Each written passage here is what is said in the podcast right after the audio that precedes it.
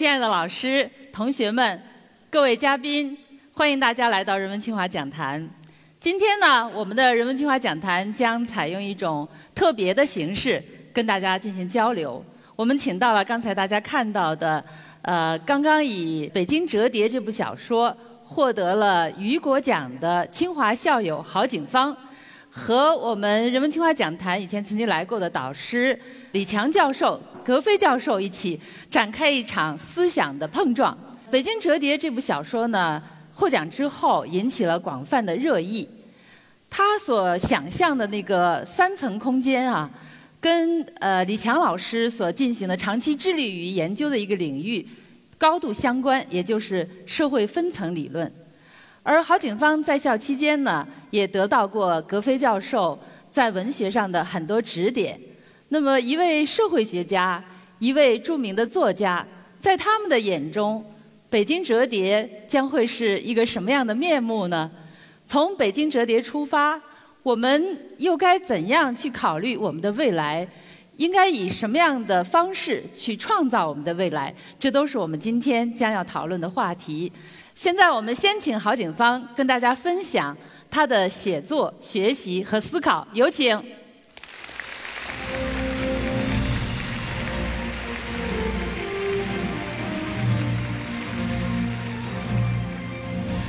景芳你好，呃，这是获奖之后回来，可能第一次有这么大型的活动哈，不知道现在的心情怎么样？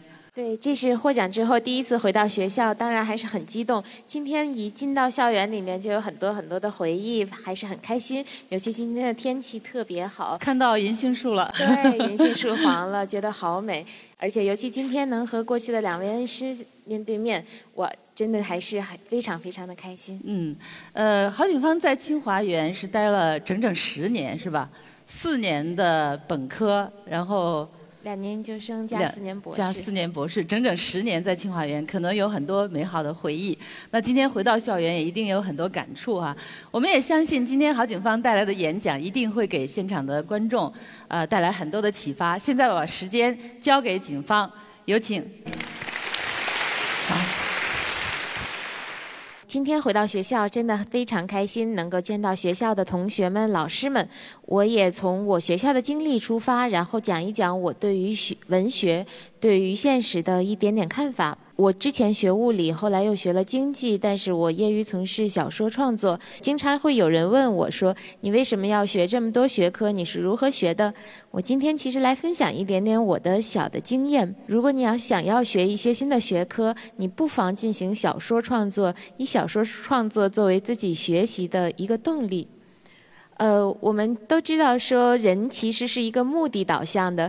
当你有了一种目的，你其实会非常高效的。呃，有动力去调动起你的全部智力。所以，当我们学一个学科的时候，不妨考虑进行一下小说创作。老师也可以布置一下这样的课题。我们学政治学，我们可以创造一个新的政治体制；我们学社会学，创造一种新的社会制度；我们学呃物理、化学，都可以创造一个新的世界、一个新的星球。在创作的过程中，在你有自己的水晶球世界的时候，你就要从天上俯瞰这个世界，你就要考虑到这个世界的方方面面，自然的、天文、地理、人文、社会、历史、政治，在这样的过程中，其实你的学习效率会达到最高，你会。根据这样的呃过程去思考过去的那些理论，为什么前人是这样说的？前人其他的制度是这样设计的，所以呢，我们在这样的过程中是最有效率的，能够学习到新的知识。我二零零六年开始在清华读呃研，二零零七年开始创作自己的第一个长篇小说。我就是想要做这样的设计，写一个地球上的世界，写一个火星上的世界。然后因为这样的目的，我就呃进行了一些选课。我去其他的一些系旁听了很多很多门功课，有呃政治史、思想史、制度史，还有一些呃中。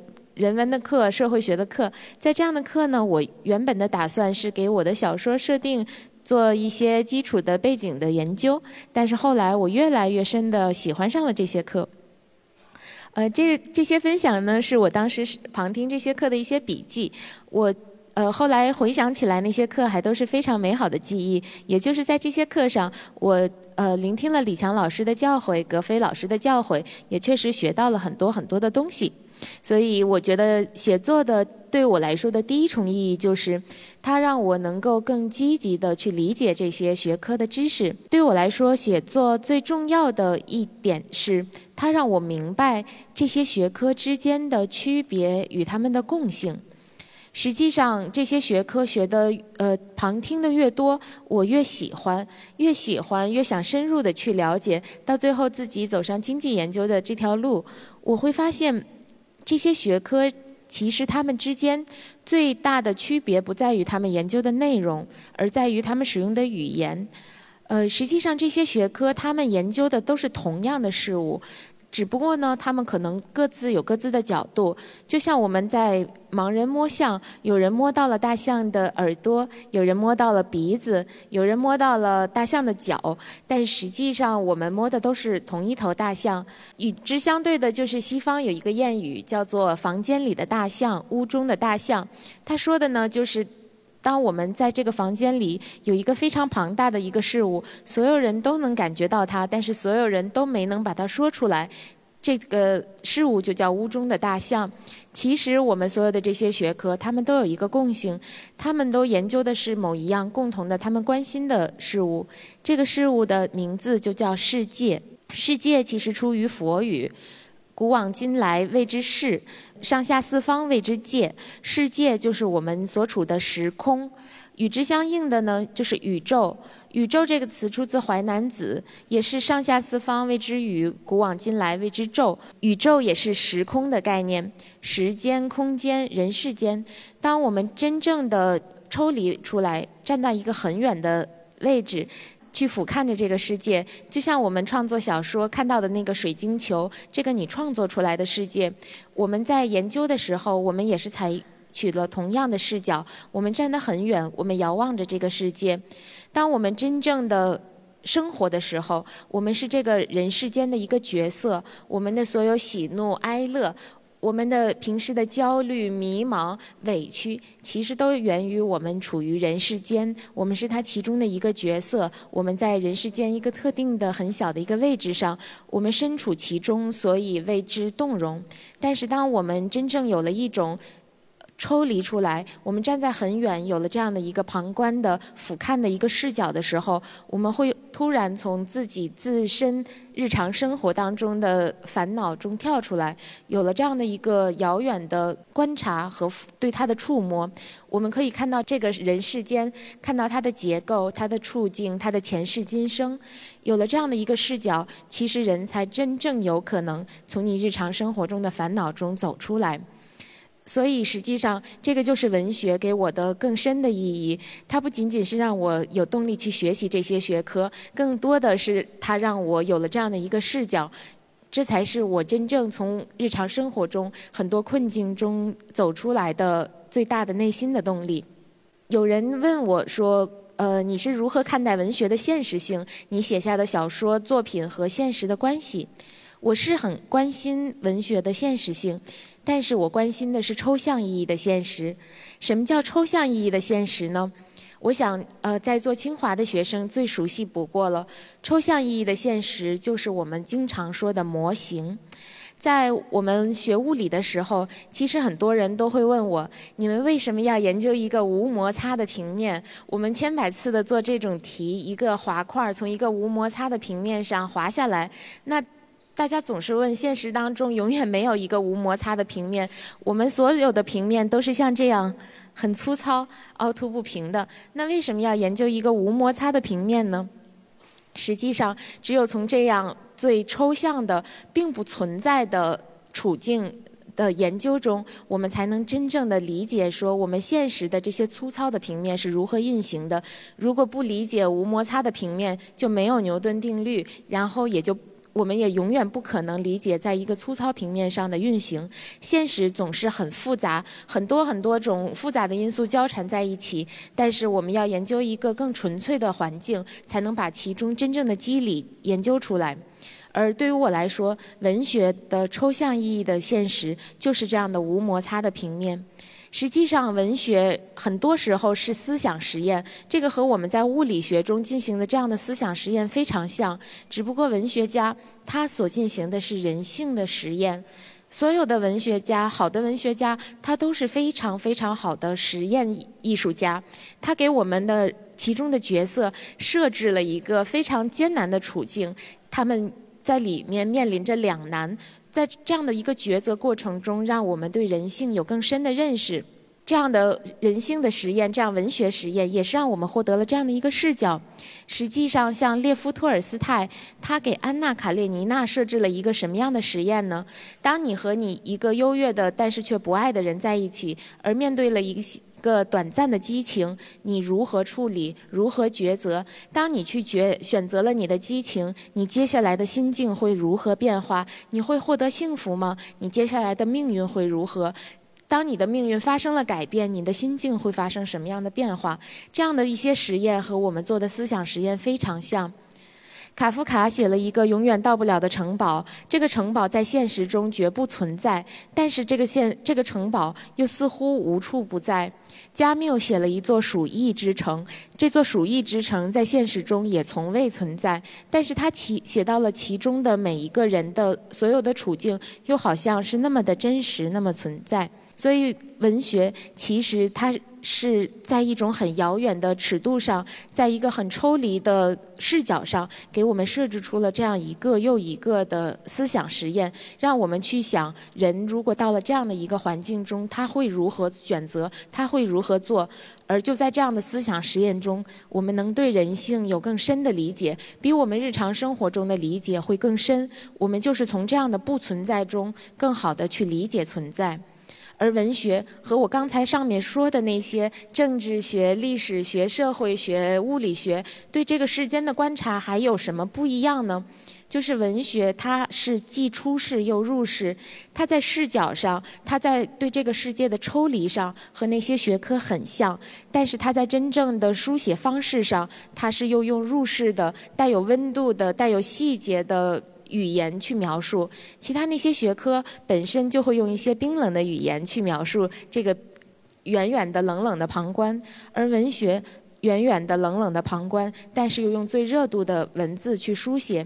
所以文学家在面对这个世界的时候，实际上他在不停的出世与入世，他在这个出世的冰冷与入世的温度之间始终在进行切换。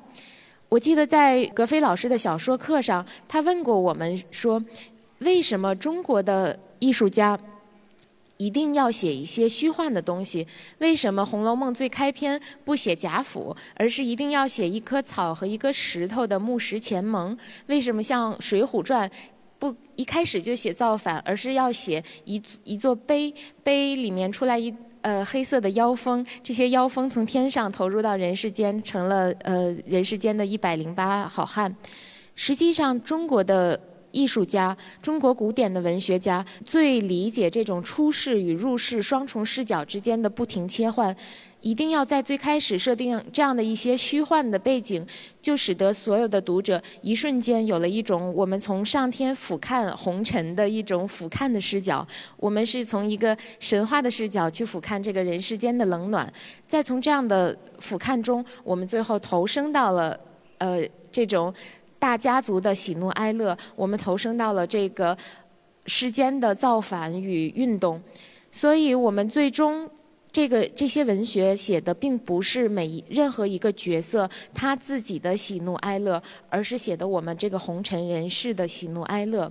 所以文学在这个意义上，能够让我们对这个世间有了更深的、更多层次的理解。这两年呢，我写了一些科幻小说。科幻小说的一个好处就是它比较有自由度。好的传统的这种经典文学家，他是可以把这个人设置在不同的处境中，让他们有各种各样的命运。科幻小说不仅可以把人设置在不同的环境中，而且可以整体改造这个世界，可以让这个世界进行变化、进行扭曲，可以把世界中的一些因素提取出来，推到极致，再把另一些因素组合起来。我们在这样的对世界的改造中，实际上达到了对世界和人关系的一种探索，达到了对这个世界可能性的一种探索。实际上，现代的心理学家他们认为，人类可以去设想不同的未来的可能性。我们在这些可能性中去选择一种进入。我们每天在十字路口选择要不要闯红灯的时候，实际上我们要对比的就是。某一种情景的风险和另外一种情景的风险，在对比不同情景的收获，我们最终在这样的很多很多个情景中选择一个进入。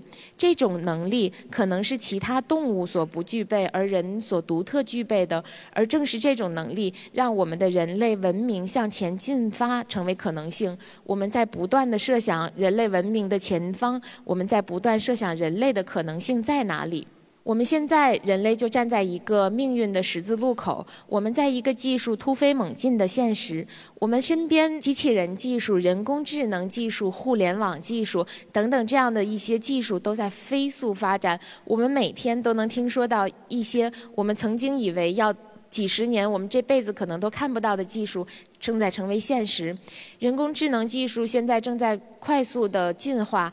从深度学习中，从神神经网络中，他们能够变得越来越聪明，他们会替我们做很多很多的事情。所以在未来，很可能我们的所有重复性劳动，不管是体力劳动还是重复性的办公室劳动，很快都会被机器人和人工智能所取代。这个就给我们人类提供了一个非常大的疑问：我们面临的挑战就是，那我们人类将何去何从？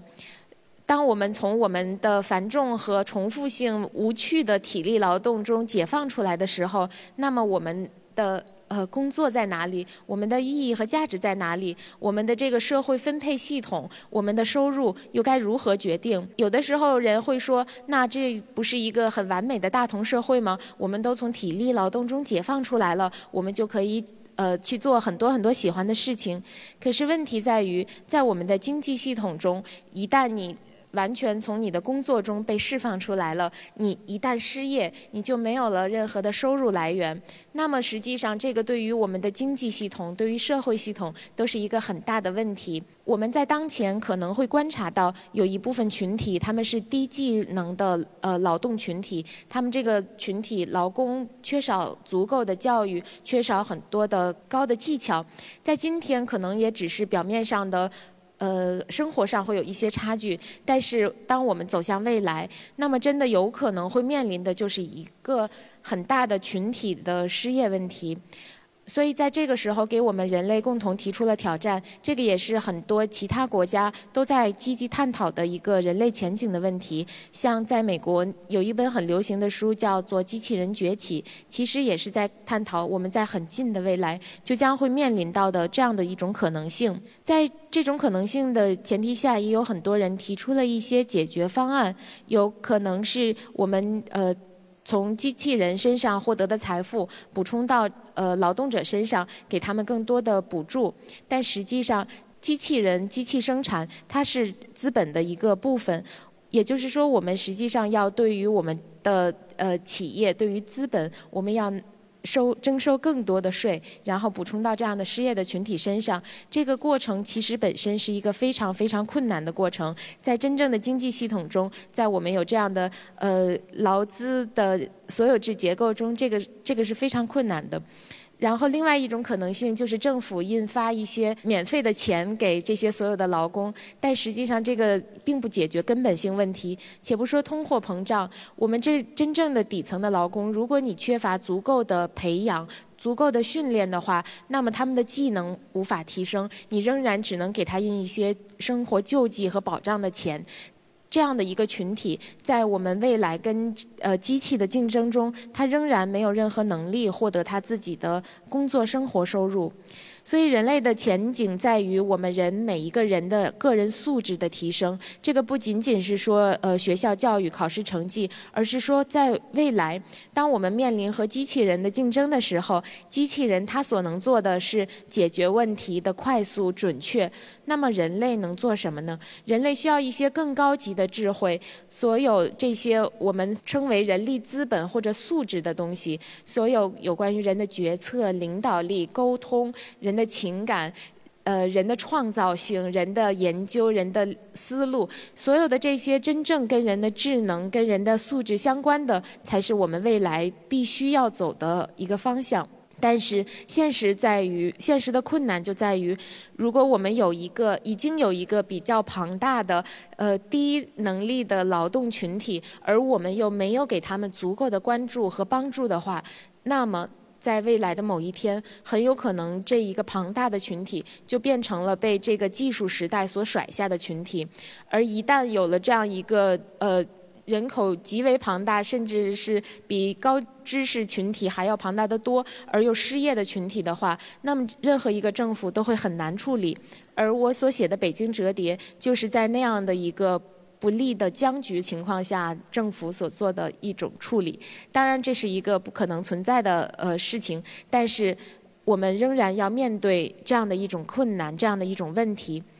文学它永远只是提出一个抽象的问题，它。提供一个抽象的呃模型作为一种可能性，但是真正的现实要靠我们每一个人实际上去走出来。清华的一句话我一直觉得非常正确：行胜于言。未来是怎么样？靠我们每一个人去创造。呃，李强老师的研究里面其实提到了现在的这个劳工群体。李强老师曾经说过，我们要把这个劳工群体重新带回到大众的视野。在我看来，这是非常非常重要的事情。劳工群体以及他们的下一代的个人的素质的提升培养，这个是我们整个社会必须面对的一个问题。我们如果让低技能的生活条件很差的这样的一种状况一直延续到下一代的话，那么我们很有可能真的社会会出现分化和恶化。所以。这个问题是我自己在现实生活中也依然非常关心的。我希望我在文学中所写的这样的抽象的现实，和我们在现实生活中所能走出来的实际的现实，二者是不一样的。我也希望更多的在座的人能够关注到这个问题。我们可以用很多的方式，用公益的方式去关注到一些落后的群体。我们在这个飞速发展的呃。时代中，希望我们所有的每一个人、每一个群体都不要被这个时代落在后面。这个就是我今天想要先分享的一部分内容。非常感谢，谢谢大家。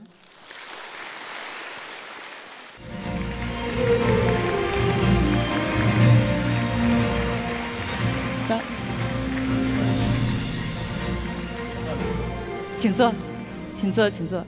呃，这是呃，警方已经签好名的书啊，让我给他带上来，送给两位老师。呃，两位老师应该都已经看过这本书了哈。呃，警方刚才提到选修过李强老师和格飞老师的课，我们知道这个警方他是这个物理系的本科哈，这个博士是读的经济学，那你怎么会选那么多社会学啊、文学这样的课？呃，我其实还是一个挺爱学习的人，就是以前在中学的时候，实际上我也是对很多学科都有兴趣。但是大学毕竟你只能选择一方一个方向作为你的专业。是。呃，葛飞老师还记得警方听你的课吗？啊，当然，就是我的那个写作课上，我记得他来过。嗯。然后后来他也到我办公室。我们还有过一个比较长时间的一个交谈啊，后来也也也不断的给我他的新作品也给我看啊，还是有一些鼓励是吧？呃，警方还记得当时格非老师对你的鼓励吗？对，其实这个也很为难格飞老师，因为一个学生的习作嘛，而且我当时其实给格飞老师拿去的是第一版，就是零七年刚刚写作那种初稿，呃，言语上还是很稚嫩。其实现在想起来的话，真的还蛮感谢格飞老师能够给我回应。当时修的这个李强老师的是什么课？是什么时候？零零九一零年吧，具体哪个学期我不记得，大概是城市社会学，也是听到李强老师讲这个，呃。这个社会分层理论在那边。那在你写这个《北京折叠》的时候，有没有受到社会分层理论的影响？对，是会有一些影响的。尤其是呃，李强老师是讲有一句话我印象很深，就实际上这个劳工群体在这些年实际上是被研究人呃经常是忽视的一个群体。我们日常生活中也可能就没有在我们的视野中，所以将一些我们看不见的。带回到我们的视野中，这个就是很对我来说是有很有触动的一个一句话。嗯，所以两位老师呢，跟警方都是有师生之谊哈。所以今天呢，这个警方带了这两本书给两位老师，我想可能也有点交卷的意思哈。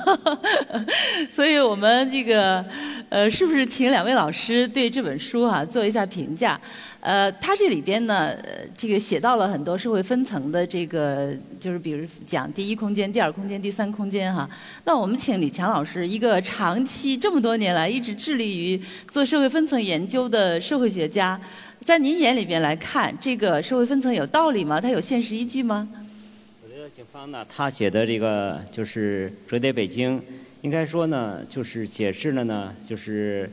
目前我们社会现实很强烈的一个东西，就是社会分层现象。当然，他呢用呢第一空间、第二空间、第三空间来描述描述这样一种现实。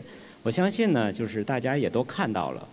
可能也是因为呢，我们社会呢，嗯，在剧烈的转型过程中，剧烈的变化也剧烈的分化，所以是人们的生活方式啊，人们的生活水平之间的差异度确实比较大。所以，而且我觉得他呢，实际上呢，呃，有很强烈的批判现实主义的感觉，就是说。嗯，他设想，如果人类社会真的走到这一步的时候，其实是很可怕的。所以从这个意义上来说呢，也是对社会一种警示。因为呢，你想，其实他说这三个空间之间呢，通道呢很窄小。因为那个老刀呢，他在这第三空间里面，他想呢到第一空间里面给传一个纸条，但这个非常艰难呀，他是冒着生命危险。看李强老师看的还是很仔细啊，里边的人物都记得。对，所以我感到呢，就是说。呃，其实还是警示社会，就是一个社会呢，还是应该流动，呃，还是流动起来。如果真的到这样封闭起来，第一空间就在第一空间生活，第二空间在第二空间生活，第三空间呢完全被封闭起来的话，那对于未来说还是很可怕的。所以我想呢，可能对我们社会分层研究也是很好的一种启示，就是我们在未来的这个社会的转型过程中和制度建设过程中，确实要避免这种现象。这个李强老师做了这么多年的社会分层研究，但是这本小说两万字的小说，就引起大家对社会分层这么强烈的一种共鸣和一种强烈的热议哈，这可能也是显示了我们这个文学的力量，是吧？呃，葛飞老师，您对就是作为一个作家哈，您对这个小说怎么看？就是对他这里边的这个现实和文学之间的关系又是怎么看的？呃，刚刚刚听你听那个警方在讲演的时候，他提到一个概念，他说他关注的现实是抽象的。呃，我我在读这个《北京折叠》的时候，我也我也感觉到他的那个对现实的把握是一个抽象的，是一个总体的这么一个抽象的把握。我我不认为它是一个描写北京的作品，嗯，也不光是一个描写现实中国的作品。这是他呃，我觉得警方自己所感知到的我们现在这个普遍的这样一个世界的现实，他有所感，因为他生活在北京，那么他用了《北京折叠》这个名字。我我觉得我读这个作品的感受，我觉得他写的不仅仅是北京，实际上包含了我们整个世界的非常多的问题。这个小说让我觉得特别好的地方啊，我觉得特别好的地方是在于，我觉得倒不在于说它的这个三个空间的这个分层。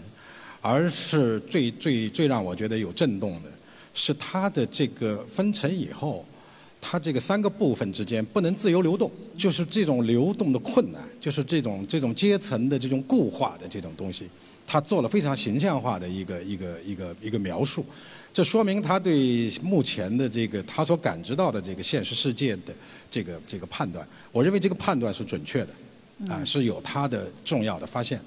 呃，刚才我们讲到这个呃，就是北京折叠的这个现实性的问题哈，网上有很多就各种读者对它的解读，比如说有一位建筑师呢，就把北京折叠的这个三个空间在北京的城区图上进行了一个索引式的考究哈，就看哪个。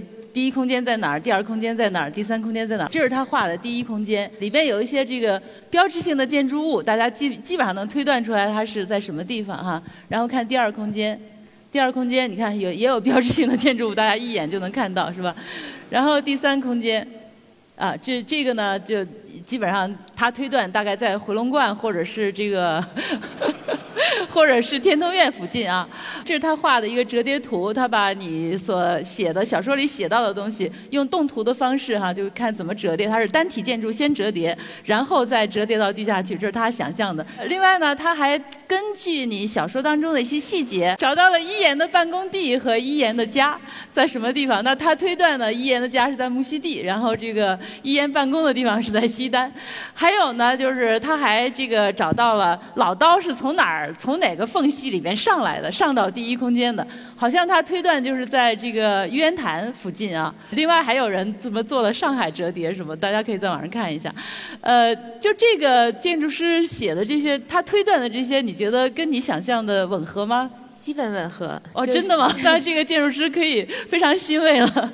无无论是他的那个建筑翻转方式，还是到他那个呃推断的一些地点，还是比较吻合。尤其呃玉渊潭附近这个这个。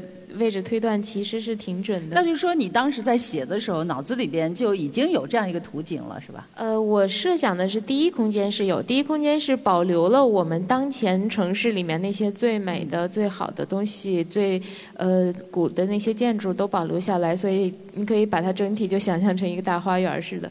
然后第二个空间、第三空间，因为在地底下。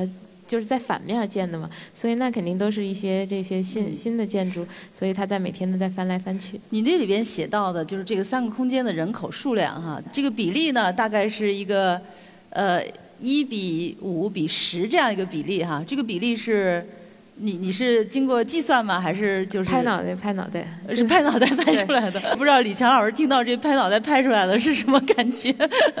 我就这样，就是说。嗯，警方在他小说里呢，他呢，我呃看了一下，他说，第一空间呢五百万是吧？第二空间两千五百万，第三空间呢是五千万。说按他算这比例啊，第一空间大概是全部人口中的百分之六六点二五。六点二五对，第二空间是三十一点二五。三十一点二五，六十二点五零。呃，这个呢，我倒觉得呢，小说家呢还挺有意思，就是因为我们作为社会科学家，我们绝不能随便说数据。因为我们如果随便说的话，那叫伪造数据，那还了得？那叫学术不端。学术不端。所以这一点呢，我倒觉得呢，就是小说家挺好的，他可以有很多想象力。想怎么写就怎么写，对吧？我们我们社会学和社会学家呢，特别强调数据严谨性，就是你一定说话有事实依据。你写一篇 paper，写一个东西，如果你的数就是假的话，那可了不得。我看了一下警方呢，他这个呢，其实他在思考职业。就是所谓职业上层、职业中层、职业下层。当然，我们有自己的指标，我们有一种很严格的叫国际社会经济位指数来算。我就把多少分到多少分算下，这个呢确实严。那如果这样的话呢，全国是什么比例呢？是下面这个比例。嗯，农村城市一块儿算了。那么上层呢是五点六二，中层呢是十九点一二，下层呢是七十五点二五。当然，这个把全国合一块儿其实不对，为什么呢？你城乡根本不一样啊，你怎么合一块儿呢？所以我们下面来来再分类啊。如果我们仅看城市的话，那么还好。那么上层呢是十二点六七，中层呢是三十八点四四，嗯，下层呢是四十八点八九。像北上广深呢，就这种超大型城市，上层呢十一点三一，中层呢四十一点四。下层呢，四十七点三，我们把那个特千万级别以上算特大城市，然后把大概五百万级别人口的算多大城市。那这样的话，它结构是这样：大城市呢是呃上层七点一八，中层呢二十三点零一，然后下层呢六十九点八一。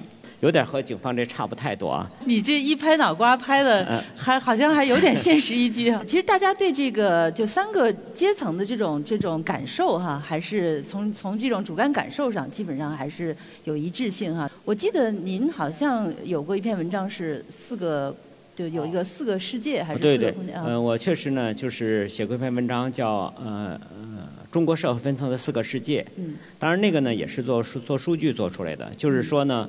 呃，因为中国首先城乡差异大，所以我觉得警方这个小说呢，其实也还是有很强的现实感。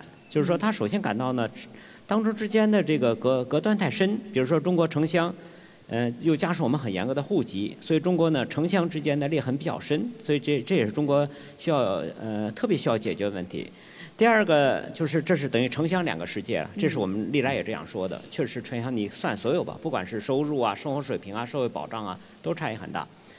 呃，还有两个世界呢，就是我也是做数据发现的，就是发现呢，特大大城市和小城镇差异特别巨大。嗯。所以我我当然我们也更深刻的感到，就是说，比如我们毕业生，我们毕业生呢，有些呢真的回家乡去了，回家乡转一圈又回来了，因为他所现在所学的这个职业呀，真的在那个小的地方是完全不接轨，是。也只有跟大城市去接轨。所以这样的话呢，对我们来说值得思考，因为中国毕竟呢，像北上广深这种特大城市极少数，绝大部分呢还是呢中小城市。如果中小城市它不发展起来的话，那这个社会就碰到很大问题。是，所以就是放大到这个呃更广泛的范围来说，它的这种分别还是很明显的哈。呃，我记得您跟我们在就在讲课的时候曾经讲到过，有一个就是从理论从理论上来溯源的话啊啊，是这样。就是警方提出呢，第一空间、第二空间、第三空间，就是我们作为研究的话，这理论从哪来的呢？其实呢，这个想法呢，嗯，其实早年大家知道，毛主席就说过呢，呃，三个世界的理论。那么这个三个世界呢，如果再理论溯源的话，究竟是什么理论呢？我们呃社会学都知道，有一个很有名的思想家叫沃罗斯坦，还是一个大经济史学家。他呢，其实呢是指。他当然，他分研究分层呢，他特别奇怪，他是从全世界的角度研究分层。但后来呢，也有一次也是我们中国学者碰到沃罗斯坦，沃罗斯坦还是很有名啊。说沃罗斯坦啊，你说你提呢，因为他提的是核心、半边缘、边缘。毛主席呢提的是第一、第二、第三世界，那么全是把世界范围内分的。有有我们中国学者问沃罗斯坦，嗯，说，你说是毛主席影响了你啊，还是你影响了毛主席啊？沃罗斯坦还是很谦虚的说：“哦，还是毛主席影响了我。”这是沃罗斯坦。那从时间上看呢？时间上看是沃罗斯坦早写的。嗯，对。所以我们刚才讲到的很多哈，不不管是建筑师在北京找这个北京折叠，还是有人在找上海折叠，还是我们把它呃往这个全世界的范围来看哈，就说这部小说的现实性，看来是大家公认的哈，就是它有很强的现实性。但毕竟这个小说呢，它是一个。科幻小说是吧？科学幻想小说，葛飞老师，您说哈，就是作为一个科幻小说，如果现实性太强的话，这是一种科幻，这是科幻小说的荣耀呢，还是呃，它显得不够科学，不够幻想？科幻小说作为这个类型小说里边的一个重要的分支啊，最最近一二十年来，在中国呈现了这个爆炸式的增长。当然，对这个增长的这个过程，我觉得还是需要分析、需要研究的。嗯。那么，过去中国人不喜欢科幻，但是最近这个这一段时间，就科幻的读者非常多。呃，我也碰到这个阿来啊，包括这个刘慈欣、韩松他们这个。我有个学生叫飞刀，也是写科幻小说的。我慢慢我也开始了解这个科幻在中国的一些具体的这个状况。嗯。但是，我就像我刚才说的，科幻它本身。它有这个对于未来世界的预测在里边儿，它有预言，当然他也有暗示和象征性啊。所有这些东西，它确实是刚才像警方说的那样，高度抽象的。它是一个对于未来世界或者对于现世界的一个一个把控，一个一个把握，跟传统文学的那种技术方式是不太不太一样，有他自己的一个规定，嗯。嗯。呃，我们讲这个文学就是要具体、要形象哈。但是刚才警方有讲，他的小说是一种抽象。那这个抽象和形象之间的关系是怎样的？当然不能说科幻小说里边就没有具体的形象，因为任何一个人写小说，他都需要从自己的日常经验里边来汲取养料啊。从北京折叠里边，你也可以看出警方他的日常生活的一些具体可感的一些细节。但是总体上来讲呢，科幻它会有一个，比比如说对跟跟科学之间的关系，跟物理学对这个世界的解释的关系。比如说他刚才用了一个很重要的概念，就是模型。科幻它有一种科学哲学在里边儿，它一开始它会建一个模型，它会判断一个事实对于世界的看法。这个我想跟传统作品是不太一样的地方。呃，我记得这个呃，李强老师曾经跟我们说过哈，就是社会学它在刚刚开始诞生的时候是叫社会物理学，是吧？呃，对，孔德，奥古斯特·孔德是很有名的思想家，在法国。那么一八三零年代呢，孔德创这门学科的时候呢，他最初呢是想把这门学科称为是社会物理学，因为他很受当时的物理学和自然科学的影响。因为那个时候很多的科学发现呢，对于整个推进的人们的研究很大的这个进步影响。他就意识到了说，难道我们对于人类的社会行为、社会生活就没有一种科学方法做研究吗？所以他就最初定义为社会物理学。但后来他是看了另一个学者写了一本书叫《社会物理学》，那么孔德很生气，心想我刚发明一个名字，你就把我名字占了，所以孔德呢就不再把它叫社会物理学，所以他就他把 social 跟 ology 他创了一个词儿，这是孔德创的。所以从此呢，就开始有了一个新词儿 sociology。所以我从这儿呢，就想到这个警方是本科是学物理的哈，然后写了一本小说呢，又具有这么强的这个现实性，而且用一种模型的方式哈来呈现一个社会，这个跟他是不是跟你这个学物理也有关系？就社会学、物理学它有一一定的渊源的这种关系。对，其实物理，如果你抽象的看的话，它研究的东西不在于它具体研究哪个物体，像物理研究的像个体跟。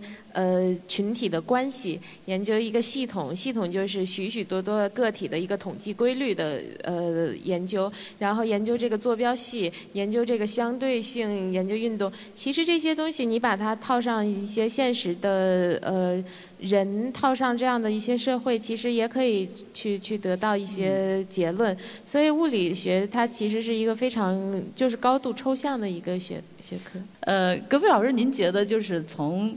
呃，这部小说来看哈，它对现实当然是有一些反应。呃，那么这种反映现实的方式，或者我们离开这本离开这个呃北京折叠来说哈，就是现在的这个文学作品在反映现实的时候的一些呃趋向或者做法，你有什么评价？北京折叠我看了以后呢，我觉得它的非常大的好处，刚才我已经说过了。但是对现实的这个概括本身呢，我还是有一些不同意见的。就是说，但是这样这样一种概括呢，我觉得也会导致很多的问题。比如说，我们我们判断一个社会的基本面貌，我们是不是可以通过简单的一二三这样一分，或者说通过经济行为，比如他这个小说里面写到的一个核心的部分是跟经济有关，跟他们生存的地位有关，其实不涉及到其他的方面。但文学呢，它涉及到面恰恰非常广。你比如刚才警方提到的，像托尔斯泰啊、加缪啊、卡夫卡呀，或者那个托斯泰夫斯基啊，他们这样的作家，他们当然也关注这个社会的经济状况，就是各个不同阶层的人的经济状况，但他们更关注的是人的心灵，就是人的灵魂、人的情感，在这个社会里边具体的呈现。就是我觉得文学它可能应该更多的关注的是情感状态，就是我们通过这个情感状态来了解这个社会处于什么样一种形态，而不是直接的像社会学家一样的来做一个社会学的划分。文学它主要的功能是呈现一个一个心理和情感的状态，我们通过这个状态来判断这个社会的基本面貌。我听呃警方讲到，就是《北京折叠》呢是他一部长篇小说的开头部分，会不会在你后面的这个《北京折叠》这个长篇的创创作当中，能够体现出更多葛飞老师所刚才所说到的这些东西？对，我很希望如此，就是我也很赞同，不管什么形式的文学，最终它是文学，文学它。呃，最终文学要看的就是你这个肌肌肤的肌理、血肉这些这些真真切切的现实的东西，而不是说你这个文学设定了一个什么样的一个框架结构。所以我是很赞同说文学一定要写人的这个心灵，写写内心。我也很希望能够把《北京折叠》后续这个长篇的写写到这个人心的状态写好。但是这个事情其实是我本来前几年写这个。短片开头的时候，我后面就有想法，但是今年获奖了之后呢，反倒变得我想把这个计划往后推了，因为我不想趁着这个获奖的这个大热门就就就往下写。这个为什么？大热必死嘛，这个。所以，所以我现在已。我现在已经把这个计划至少推到两年以后，我想等大家都差不多忘了以后再等它凉了以后就必活。对对对对对，这样到那个时候再写，我就基本上是呃纯粹的想要去探探知一下这里面每一个人的一些心理状态，我可能会确实想花一些笔墨在这个上面。嗯，呃，刚才警方在演讲当中也说到哈，就是未来它是有很多种的。呃，那比如北京折叠呢，就是他可能是写了一种对未来的想象啊。呃，在这个雨果奖颁奖的时候，警方呃，我这儿记了一下哈，就是在北京折叠这部小说中，我提出了未来的一种可能性。面对着自动化、技术进步、失业、经济停滞等各方面的问题，同时我也提出了一种解决方案。有一些黑暗，显然并非最好的结果，但也并非最坏的。人们没有活活饿死，年轻人没有被大批送上战场，就像现实中经常发生的那样。我个人不希望我的小说成真，我真诚的希望未来会更加光明。这是这个警方在呃，就是获奖感言当中这样写，就是未来有很多种。那你自己是不希望这种成真的，那你为什么要这样去写呢？其实这个涉及到呃预言家，就是我曾经原来呃考虑过一个问题，就是呃如果有两种情况，你看哪个预言家他是更伟大预言家？一个预言家呢，他预见前面有一个坑，然后你避开了这个坑。过去了，他拯救了你。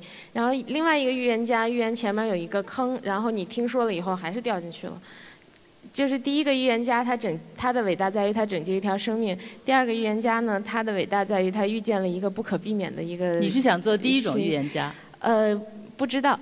这个，这个，这个事情不知道，所以实际上我这个也不能说是预言吧，因为我也并不是真的很认真的在推演，像像一个社会学家一样推演说未来就是这样的，而是说，呃，其实你当任何情况下，当你勾勒出一种可能性，不管它是不是真的可能，它就是在那边成为一个一个映照，然后你现实中就经常可以去想到那个东西。就从这个意义上讲，其实卡夫卡的审判它也是一个预言。然后这个这个预言它是不是说人类未来必然会发生呢？也不是。但是卡夫卡的审判自从它出现的那一天开始，它就不断的提醒着后面的人说，我们的社会有可能会发展到那么荒谬的一个未来。所以这这种这个可能性就始终摆在那里面，就是呃对于。人的一个一个一个预示。文学就是我们描写它荒谬到了什么程度，它黑暗到了什么程度，恰恰是希望从反面让我们看到希望的存在。就这个是文学的一个非常重要的一个功能，不是说我描写一个灰暗的、消极的这个社会，这个文学本身就没有意义。它对人还是有很重要的警示，还是会给我们带来很多的反思。文学最重要的功能是让我们重新反省我们的生活。呃呃，这个他他达成这样一个契机，就是说你读了这个作品，你会受到他的感染，然后你会你会有所反思。聪明的人可能会就此改变自己的生活方式。是，这个都是文学带来的非常大的一个动力。不是说的，不是说像李强老师说的那样，就是像社会学家那样，就立竿见影的可以提供政策法规各个方面的给给政府行为的一些参考。啊，我觉得这是不一样的。是。所以今天，呃，应该北京折叠已经起到了它的作用哈，就是对于现实的这种警示的作用。大家之所以去索引啊，去这个做各种调侃啊，可能也是在其中感到了某种危机。所以未来到底会不会出现像北京折叠那种情况，还在于今天人们是如何做的，是吧？呃，警方讲到了这样的一种未来哈，就是北京折叠的这样一种未来。呃，上次格那个李强老师在我们的讲坛上面讲到，就是中国离橄榄型社会还有多远？呃，就是讲到说，二零五零年有可能中国会走到一个橄榄型社会。那在这样的情况下，我们就要思考另一个问题，就是如何让我们的未来往这个橄榄型社会的方向发展，而不会走到这个。这个北京折叠的这个方向，就像郝景芳所说的哈，他自己说他不希望这种东西成真。那我们如何做，就可以不让北京折叠的这种情况成真？先请李强老师来讲吧。我我觉得这样，我们都知道呢，就是说一个社会的活力呢，来自它的流动。最近呢，呃，很多社会学家的数据研究也确实有一点忧虑，就是所谓叫阶层固化。就我们知道呢，就是说中国社会总的来看呢，我们这个国家呢，自古还是有流动率的。比如说，中国自古呢就创一个制度叫科举，这是公元呃这个呃隋朝创创立的，呃创立之后呢就有一个盛唐大宋，所以可见呢就是说中国呢始终是能让底层人流到上层去的。那么今天的中国社会呢，我认为呢更多的呢确实应该创造这些流动渠道，这是非常重要的。所以从这个角度来看呢，社会学家呢常常就在思考，就是阻碍流动的这些呃渠道。所以我我曾经写过一篇文章，叫做《中国中产社会形成的三条渠道》，就是分析从教育方面怎么能创造一些能让大家流动的机制。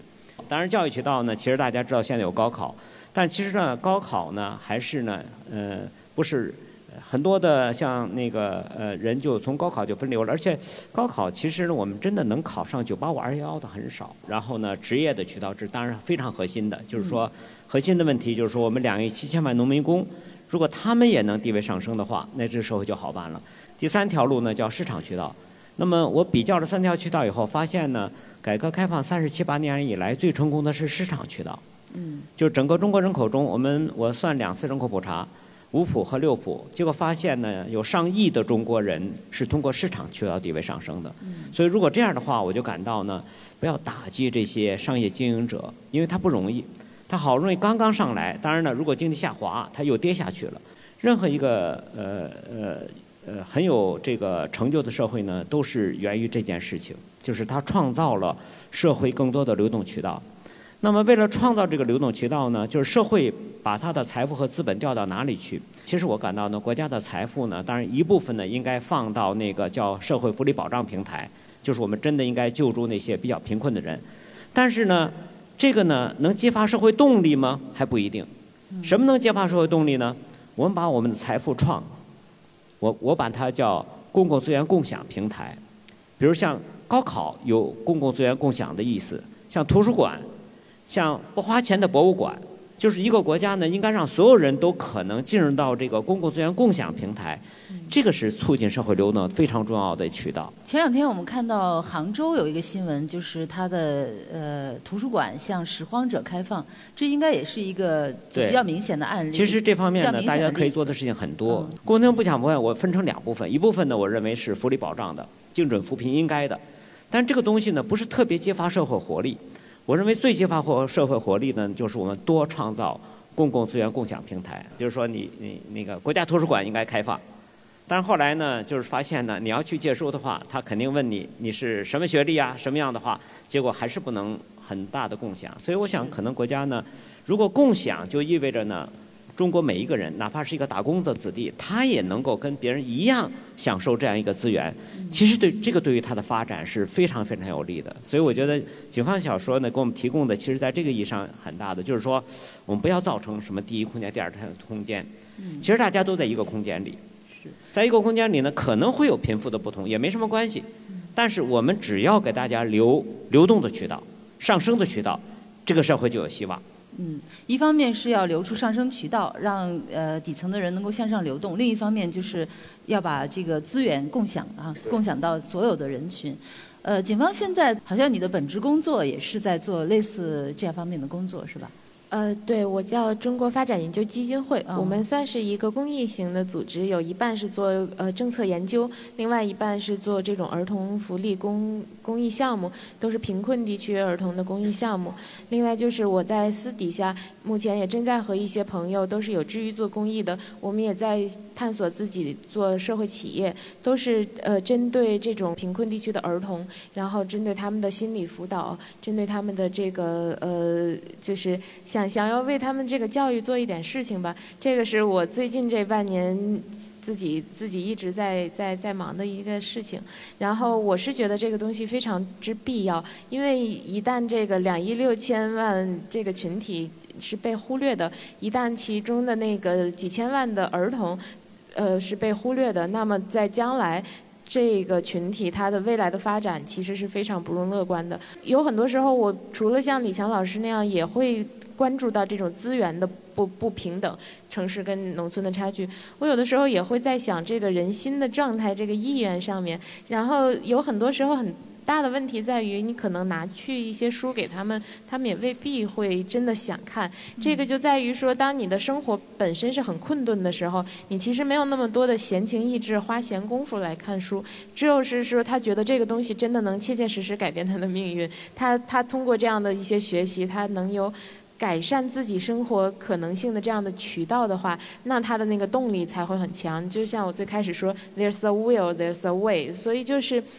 它这个动力从哪儿来呢？还是我们目前的这个上升渠道太单一、太窄？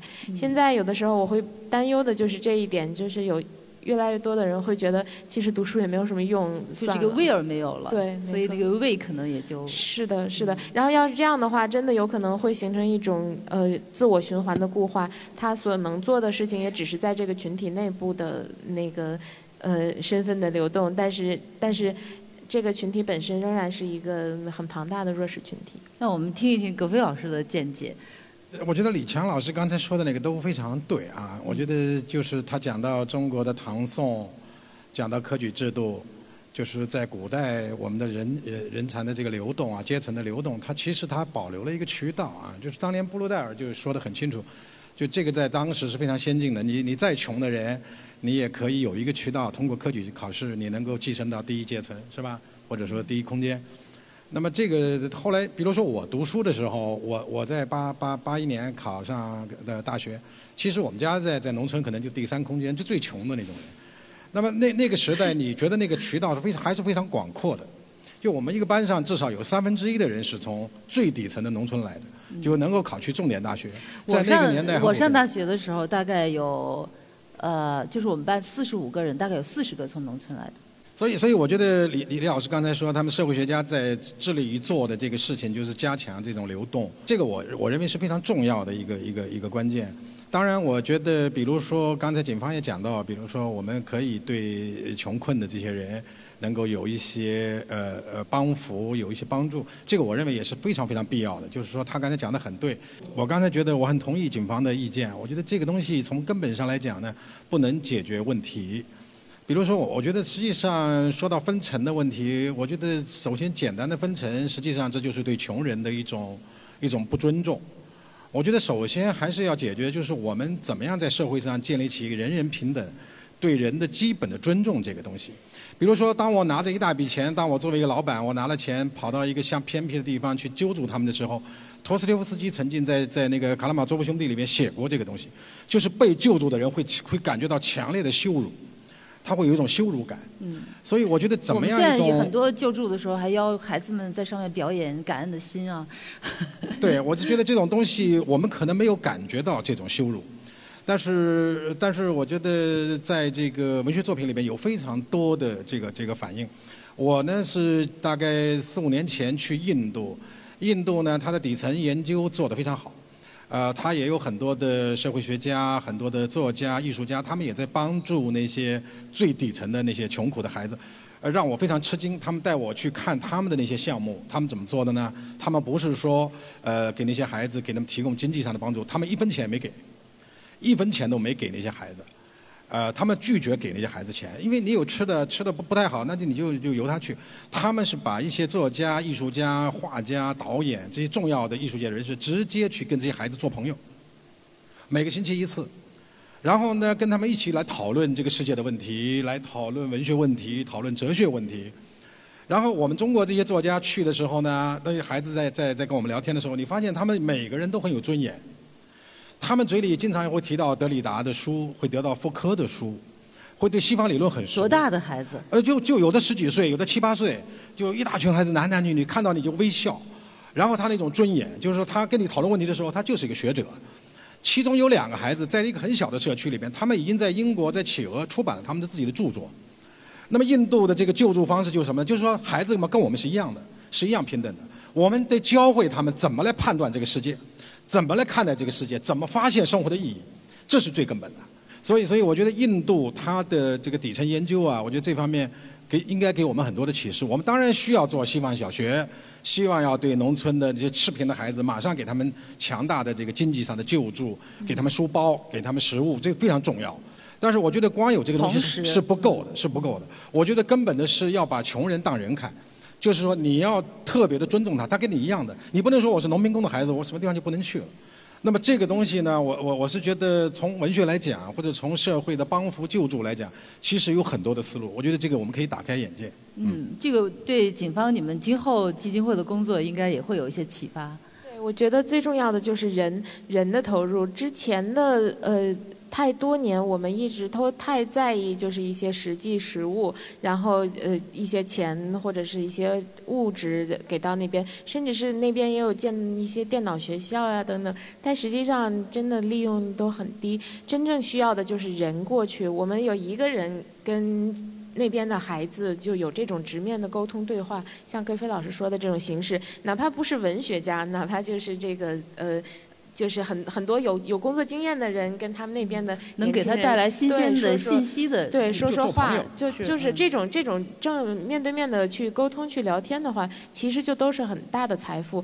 有的时候呢，人会被自己现有的嗯眼界所局限，局限到了他自己并不知道自己还有这样的选择，所以这样的话就是呃成了一个内部循环，他就。不太知道说外部的信息是什么样的，所以有的时候真的是这种人的关怀、人的信息，真的有人去了，其实就比什么都重要。我们在跟李强老师聊天的时候讲到过哈，就是除了我们要加速阶层流动之外，可能整体的这种提升是更重要的。毕竟个别的人能这个你加速阶层流动再加速，他上去的人也是少量的。但是更重要的可能是怎么样去改善每一个阶层的他的状况。其实呢，嗯，在我们这个社会里呢，我们讲感染性结构呢，其实里面有很强烈的整体地位上升。呃，人类社会的整体地位上升是完全有可能的。而且我们从现在一些发达经济体确实也可以看到，就是说，它虽然世界之间的差异很大，但确实呢，他们自己的整个社会结构中呢，就是感染性感染型嘛，就意味着原来在下层的很大一部分人上升了。呃，其实目前呢，我们做很多研究也已经发现了，就是所谓群体是有可能整体地位上升的。嗯，嗯，对，这个李强老师他们做这个研究，跟我们在经济学里面做的研究是一脉相承的。真正能够跨过中等收入陷阱的国家，就是从农业到工业，再到服务业，再到高收入国家，能跨过去的，就是能够走向人力资本型服务业，成为这个国家的支柱性产业。因为到目前为止，世界上这么多个。到个这个中等收入这些国家，只有像日本、韩国、新加坡等等一些东亚国家跨过去了，进入高收入国家。但是我们在这样的一个大国，然后又如此这样的社会结构的状态下，我们如何不陷入这种平民的这个呃底层服务业的这样的一个自循环，而是说真的能够让很大一部分国民进入到那种那个高附加值的。那个高人力资本的行业里面去，其实这个是整个国家这个经济发展的一个最大的挑战。呃，我们刚才讲到这个社会分层结构哈，我就想到有一个寓言故事哈，就讲这个猴子爬树哈，一群猴子，如果你往上爬的时候呢，这个你在在比较上面的阶层，你往回头看，看到的都是猴子的脸；你在下面 比较下面的阶层往上看，看到的都是上面的猴子的屁股。所以就是这个，他就用这个这样一个寓言哈，来来表现这样的一个等级的这样的一个状态。那我们是不是必须得有这么一个梯子？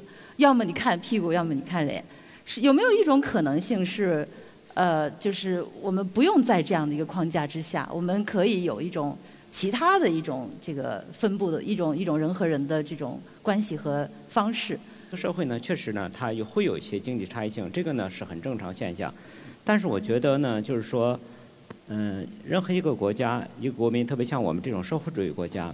确实呢，大家不要造成身份地位的这种差异性，这是两个概念。就是说，呃，经济收入可能有差异，财富可能有差异，但是呢，我们不应该在人所享受的一个社会的基本的权利上有有差异。葛飞老师，您觉得我们能够有可能超越这样的一种呃分层的状态吗？实际上，在社会发展过程中，有不同的模型，有不同的模式。我们今天的这个模型实际上是跟经济挂钩的，而且挂钩的非常非常的这个这个一种垄断性的一种挂钩，非常紧密。那么这个过程里边就会造成我们说的所有人都朝着一个狭窄的道路去走，然后对地球对本身的资源的破坏在在在加剧，这个社会的发展是不可持续的，所以必须提出新的一些一些思考。我觉得当然也可以从古代从其他不同的文明文化里边来吸取，啊吸取他的这样的一些智慧啊，我觉得这个都非常非常重要。啊，非常感谢几位老师。我们现在进入到提问的环节。